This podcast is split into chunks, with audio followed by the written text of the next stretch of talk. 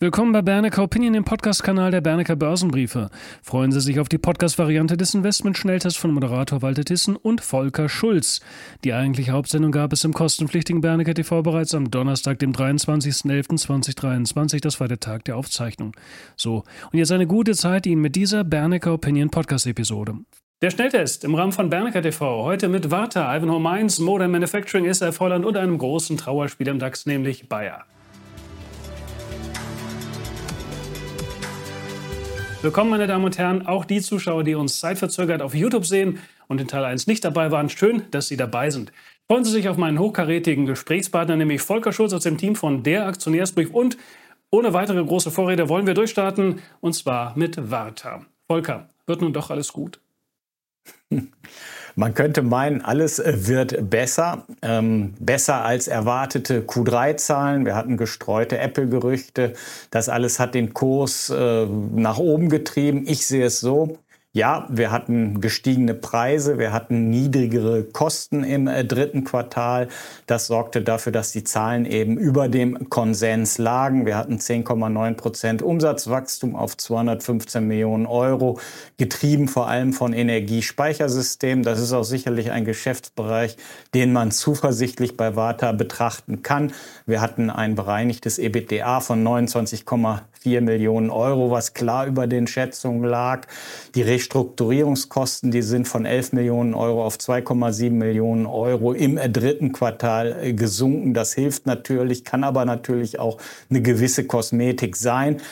Aber wir haben einen ganz, ganz gewaltigen Knackpunkt und das ist eben die EBITDA-Verschuldung. Die liegt nämlich bei Faktor 4,8 für das Jahr 2024. Es gibt hier so gewisse Grenzwerte, wo ein Unternehmer sagt, hey, ähm, hier ist Schluss und äh, diese Grenzwerte liegen irgendwo im Bereich 2,5 bis 2,8. Das ist schon grenzwertig. Also die Verschuldung bei Warta ist nach wie vor viel, viel zu hoch. Deshalb gehe ich weiter davon aus, dass wir auf jeden Fall eine relativ große Kapitalerhöhung brauchen werden die wird kommen. Ich habe so das Gefühl, der Markt äh, wird darauf im Moment so ein bisschen vorbereitet. Man möchte eben den Kurs ein bisschen hochziehen. Das ist ja auch gelungen. Aber ich denke, dass die aktuellen Kurse mit relativ hoher Wahrscheinlichkeit keinen Bestand haben werden. Hm. Jetzt wird es exotisch. Als Zuschauerwunsch äh, knüpfen wir uns Ivanhoe Mining vor. Volker, ist Kupfer das neue Gold? Kann man das so sagen? Ja, durchaus. Wir werden vielleicht noch ein bisschen Geduld brauchen, aber die Welt braucht nun mal dringend äh, Kupfer. Die alten Minen, die kriseln alle, neue sind äh, kaum in Sicht. Die Energiewende, und das ist, kann man so ganz klar sagen, hat ohne Kupfer 0,0 Chance. Die Rechenzentren brauchen ohne Ende äh, Kupfer. Äh, wir haben es jetzt an den Nvidia-Zahlen gesehen, wo gerade das Geschäft ja mit den Rechenzentren durch die Decke geht. Es ist einfach Physik. Äh, Silber ist zwar leitfähiger als Kupfer, aber leider auch viel zu teuer. Also ohne Kupfer wird nichts gehen. Man rechnet damit, dass sich die Kupfernachfrage in den nächsten zehn Jahren in etwa verdoppeln wird. Und äh, bei Ivanhoe Mines, da haben wir einen Mann am Werk, der heißt Robert Friedland. Der gilt in Minenkreisen so ein bisschen als Prophet geht. Niemand sonst hat eigentlich eine ähnliche Erfolgsbilanz beim Aufspüren und Hochziehen neuer Großminenprojekte. Also da hat er sich wirklich einen sensationell guten Namen gemacht. Aber Ivanhoe Mines hat natürlich auch gewisse Risiken, denn, und das ist das Entscheidende, der Haupttätigkeitsschwerpunkt liegt im Kongo natürlich mit den hochwertigsten äh, Kupfererzen weltweit, das kann man schon so konstatieren, also mit dem höchsten Kupfergehalt, dafür auch äh, mit sehr, sehr niedrigen Produktionskosten, aber eben auch sehr hohen politischen Risiken, das darf man nicht vergessen. Die strategischen Partner von Ivanhoe, die sitzen in China, auch das ist ja so ein bisschen... Äh, ja, hat so ein bisschen negativen Touch. Äh, Ivanhoe gehört auch mehrheitlich den Chinesen. Friedland selbst hält 13 Prozent an dem Unternehmen. Wir haben eine Marktkapitalisierung von 13,8 Milliarden Dollar. Also es ist kein kleiner Fisch. Wir haben Forward KGV von 23. Das geht zu aktuellen Kupferpreisen sicherlich auch in Ordnung. Können davon ausgehen, dass die Kupferproduktion von Ivanhoe, wenn alles glatt läuft, in den nächsten Jahren sehr, sehr deutlich steigen wird. Die äh, Produktionskosten mit 1,40 Dollar pro Pfund sind wirklich sehr, sehr niedrig. Da ist man ganz klar Kostenführer. Gehen die Pläne einigermaßen auf? Wird Ivanhoe in den nächsten vier Jahren seinen Umsatz verdoppeln, wird seinen Gewinn verdreifachen und dann könnte die Aktie sicherlich auch 100 Prozent höher stehen als heute. Wer bereit ist, diese geopolitischen Risiken auch im Kongo einzugehen, der kann Ivanhoe Mines sicherlich kaufen. Okay. Bevor wir weitergehen mit der Reise, ein Seitenblick auf den Aktionärsbrief in dieser Woche. Volker, welche Highlights habt ihr diesmal verbaut? Ja, wir schauen äh, auf Seite 1 auf eine sehr interessante Grafik, äh, wo das Bewertungsverhältnis von Nebenwerten zu Large Caps wiedergespiegelt wird. Hier gibt es eine Besonderheit, die wir so äh, in den letzten 20 Jahren gerade mal dreimal äh, gesehen haben. Das äh, ist sicherlich ähm, ein äh, maßgeblicher oder daraus kann ein maßgeblicher Trend 2024 resultieren. Total spannend. Ähm, wir schauen natürlich auf das äh, Desaster bei Bayer. Wir gucken auf Siemens. Äh, Siemens hat Zahlen gebracht. Wir schauen auf SGL Carbon. Hatten wir ja neulich auch hier im Schnelltest. Ich habe inzwischen mit dem Management gesprochen und lege das im Aktionärsbrief detailliert da. Dazu kommen unter der Lupe drei US-Trendwerte, die fast niemand kennt. Also für Spannung ist auch in dieser Woche gesorgt. Okay, meine Damen und Herren, wenn Sie den Aktionärsbrief schon immer mal nutzen wollten, sich vielleicht auch an die Musterdepots anlehnen möchten und eigentlich auch gerne das vollwertige Bernecker TV-Programm nutzen würden, dann haben Sie jetzt eine, eine, besonders gute Gelegenheit. Bei uns läuft nämlich derzeit die Bernecker Friday-Woche. Wir haben verschiedene Sparpakete für Sie geschnürt, jeweils mit einem Premium-Abonnement des Aktionärsbriefes und für die Erstlaufzeit auch jeweils mit Zugang zum Bernecker TV-Angebot. Es gibt verschiedene Laufzeitoptionen. Sparen Sie in der Spitze mehr als 44 Prozent und bitte entscheiden Sie schnell. Das Angebot gilt zeitlich befristet. Besuchen Sie uns einfach auf unserer Webseite www.bernecker.info, folgen dann dem Bannerbild zur Aktionsseite, wo es weitere Informationen dazu gibt. Zurück zur Sendung. Momentum und gute Story. Volker, das hast du zum Modern Manufacturing geschrieben. Ebenfalls ein Zuschauerwunsch. Was ist von der Aktie zu halten? Ja, erstmal herzlichen Dank überhaupt äh, für diesen Wunsch, weil ich kannte die Aktien nicht, aber ich denke, es ist sehr lohnenswert, sich mit diesem Wert mal zu beschäftigen. Das Unternehmen ist eine Art Zulieferer für Hersteller von Heizungs-, Lüftungs-, Klima- und äh, Kälteanlagenunternehmen, aber auch für OEMs im Bereich Automobile, Lkw und äh, Busse. Insbesondere auch E-Mobility wird sehr, sehr spannend, denn hier bietet ja die Kühltechnik sehr, sehr viele Anwendungsbereiche und hier ist Modine eben auch sehr aktiv. Auf der anderen Seite profitiert man vom enormen Boom bei Rechenzentren, wo man eben spezielle Präzisionsklimaanlagen äh, zusammenbaut oder herstellt, die eben in Rechenzentren besonders äh, benötigt werden. Das sind alles Trends, das sind Megatrends, wovon das Unternehmen in den nächsten Jahren deutlich profitieren wird.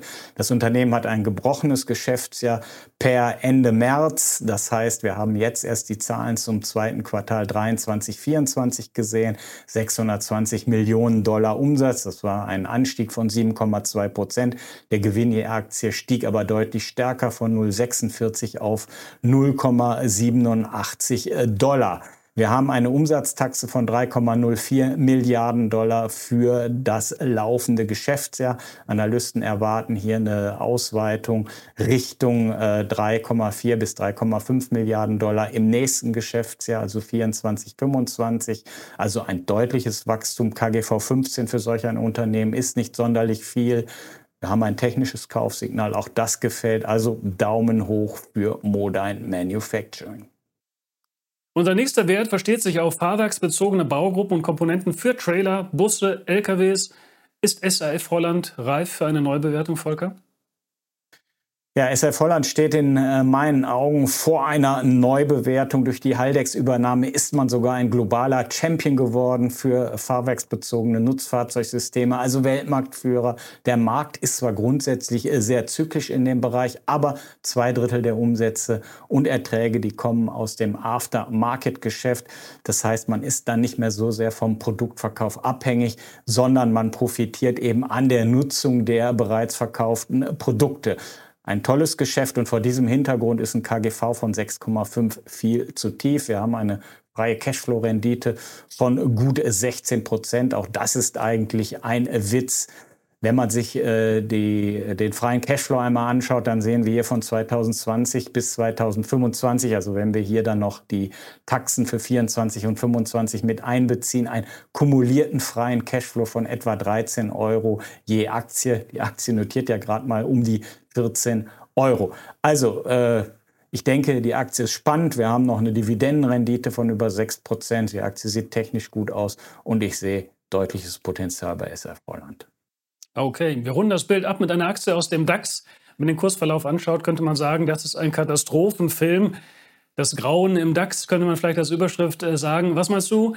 Wie stehen die Chancen für ein Happy End bei Bayer? Oder wie würdest du den weiteren Verlauf erwarten? Ja, Bayer verhagelt leider auch bei uns so etwas die Performance im All-Around-Portfolio im Aktionärsbrief. Das Problem ist äh, weniger das äh, Glyphosat-Thema, das möchte ich auch noch mal herausstellen. Ja, wir hatten jetzt noch mal die Entscheidung äh, des obersten Gerichtshofs bezüglich drei Klägern, denen 1,5 Milliarden Dollar zugesprochen wurden. Es gibt ja entsprechend Rückstellungen, das muss man wissen, über 16 Milliarden äh, Dollar. Klar, die könnten natürlich ausgeschöpft werden, theoretisch, aber daraus würden eben keine neuen Belastungen für Bayer resultieren. Wichtiger ist eben das Problem Asundexian, also das war der wichtigste Hoffnungsträger für die Pharmasparte ab 2026.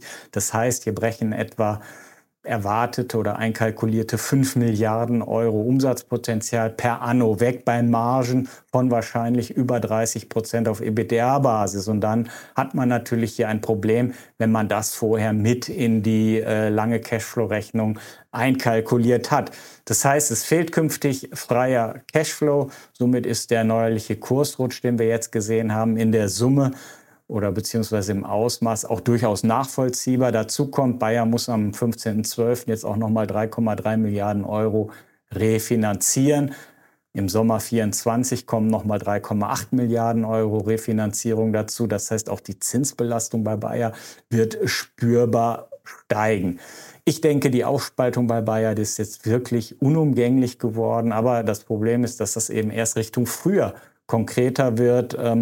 Immerhin, äh, ich möchte das Unternehmen jetzt auch nicht komplett abschreiben und äh, tot reden, denn es ist ja nicht so, dass äh, Bayer jetzt gar nichts mehr verkauft, auch in der Pharmasparte nichts mehr verkauft. Der freie Cashflow wird hier 2024 gerade auch in der Pharmasparte durchaus sprießen.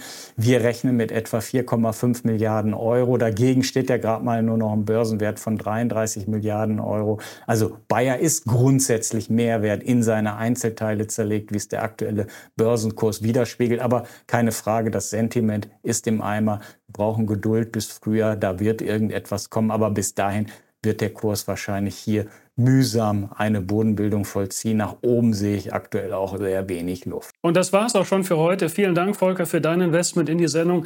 Danke, liebe Zuschauerinnen und Zuschauer, für Ihr Interesse. Schauen Sie doch gleich auch mal auf unserer Website vorbei. Nutzen Sie das zeitlich befristete Bernecker Friday-Angebot. Ihnen noch einen hervorragenden Rest vom Tag, beziehungsweise auch schon mal ein erholsames, gutes Wochenende. Machen Sie es gut. Bis demnächst.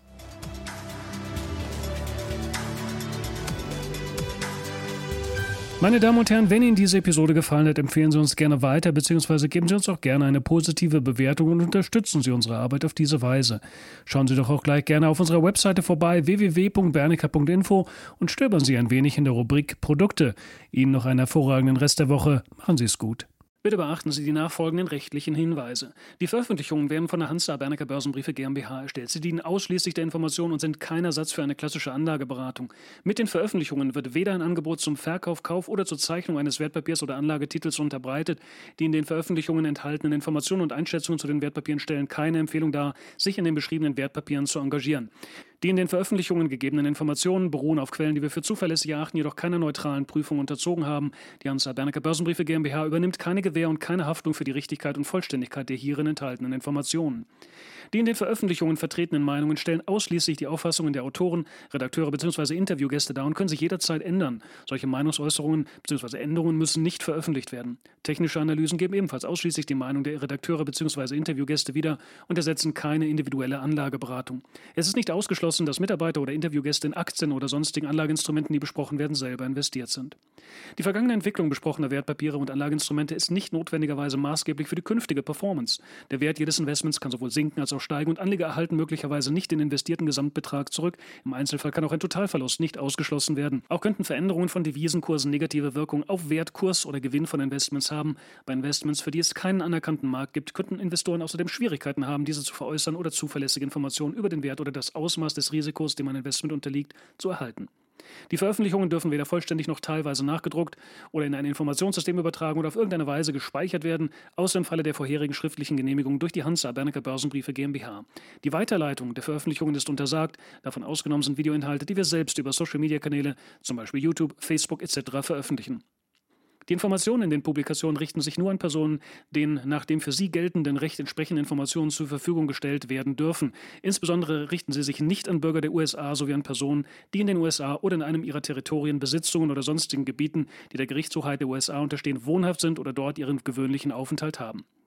The information contained on this media content, newsletter, or video is intended solely for persons who may lawfully receive such information under applicable laws. And in particular, it is not directed at U.S. citizens and persons resident or ordinarily resident in the USA, its territories, possessions, or other areas subject to the jurisdiction of the USA.